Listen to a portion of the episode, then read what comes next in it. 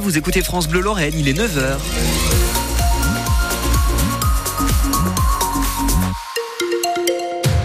Journal de 9h est présenté par Mathilde Ansker. On attend un dimanche gris ce matin, Maxence. Avec euh, tout de même un temps sec et quelques petites éclaircies en fin d'après-midi. Les températures entre 9 et 11 degrés, c'est assez doux en Moselle cet après-midi. Point complet sur la météo du jour après le journal de 9h et direction Marly ce matin. Oui, je vous emmène là où un avion allié a été euh, abattu par les Allemands en 1944.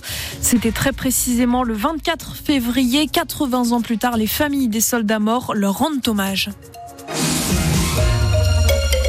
C'est une date gravée dans leur histoire familiale. Tous les 24 février, plusieurs générations arrivent d'Angleterre jusque chez nous, en Moselle.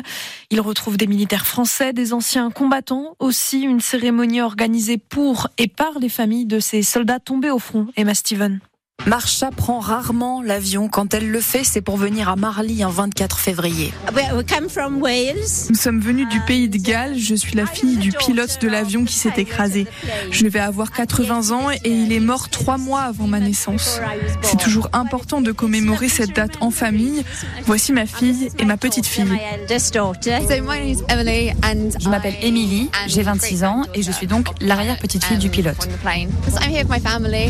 Nous sommes heureux d'être venu ici à Marly pour célébrer ce moment en famille. Un moment de recueillement pour cet ancêtre mort pendant la guerre. En France, son pays pour lequel s'est battu Pierre qui vit à Montigny. Il a connu la libération de Verdun en 1944 et tenait à participer à cette cérémonie au nom de tous les soldats. Parce que c'est le souvenir, tous ces gens qui sont tombés, qui ont combattu pour la, la victoire, pour la libération de la France. Et mon grand-père, entre autres, était tué à la guerre de 14, dans la Somme sans souvenir de lui, la famille. Dont certains membres sont désormais des héros de l'histoire et reposent à des centaines de kilomètres de chez eux. Et si vous voulez euh, en savoir plus sur ces soldats, vous trouverez une exposition sur eux et sur le crash dans la bibliothèque de Marly. Des jeunes agriculteurs mosellans au salon de l'agriculture venus avec euh, drapeaux et banderoles. L'un d'eux interpelle euh, Emmanuel Macron dans les allées. Il assure ne pas réussir à vendre ses productions bio et ne pas gagner sa vie. Les hôteliers des Vosges, eux, tirent la langue à cause du manque de neige, peu ou pas de flocons ces dernières semaines et les vacances scolaires de la région parisienne se terminent aujourd'hui. Sylvine Pirola gère un hôtel à La Poutroie. Elle a 10 chambres et n'a reçu aucun touriste parisien ces deux dernières semaines. Zéro. Zéro? Oui. Non, ils sont pas venus nous voir. Oui, alors maintenant, la montagne sans neige en février. On a beau dire qu'on va essayer de faire d'autres activités, euh, motiver euh, les, les, gens à venir pour faire de la marche ou faire du VTT, mais je pense que pour le moment, c'est encore pas euh, dans les habitudes des gens. Il va falloir attendre quelques années pour que ça change. Parce que la neige, voilà, ça, ça booste vraiment. Bah oui, ça booste, bien sûr. Je suis quand même à 10 minutes de la station du Lac Blanc, donc c'est sûr que quand les lits sont pris sur la station, bah, c'est la vallée qui, qui, qui, ça se répercute chez nous, bien entendu. La saison euh, n'est pas tout rose non plus du côté des gîtes, les gîtes qui voient aussi leur fréquentation baisser ces deux dernières semaines. La Tour Eiffel ouvre de nouveau ses portes ce matin. Après six jours de grève, les employés ont réussi à trouver un accord avec euh, la société d'exploitation qui gère le site. Ils demandaient un meilleur entretien de la Dame de Fer. Des drapeaux ukrainiens et des discours hier au centre-ville de Metz. Pour commémorer les deux ans de l'invasion euh, de l'Ukraine par la Russie, alors dans le cortège, on trouvé beaucoup d'exilés comme Mikita. Arrivé à Metz peu après le début de la guerre, il vit chez une famille d'accueil depuis maintenant un an et demi. Euh, la famille d'accueil euh, a aidé, euh, pour euh, apprendre le français parce qu'avant euh, à l'époque, je ne parlais pas français du tout. Ils sont très très bonnes personnes.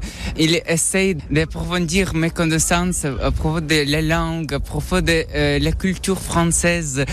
Ça a aidé moi très bien.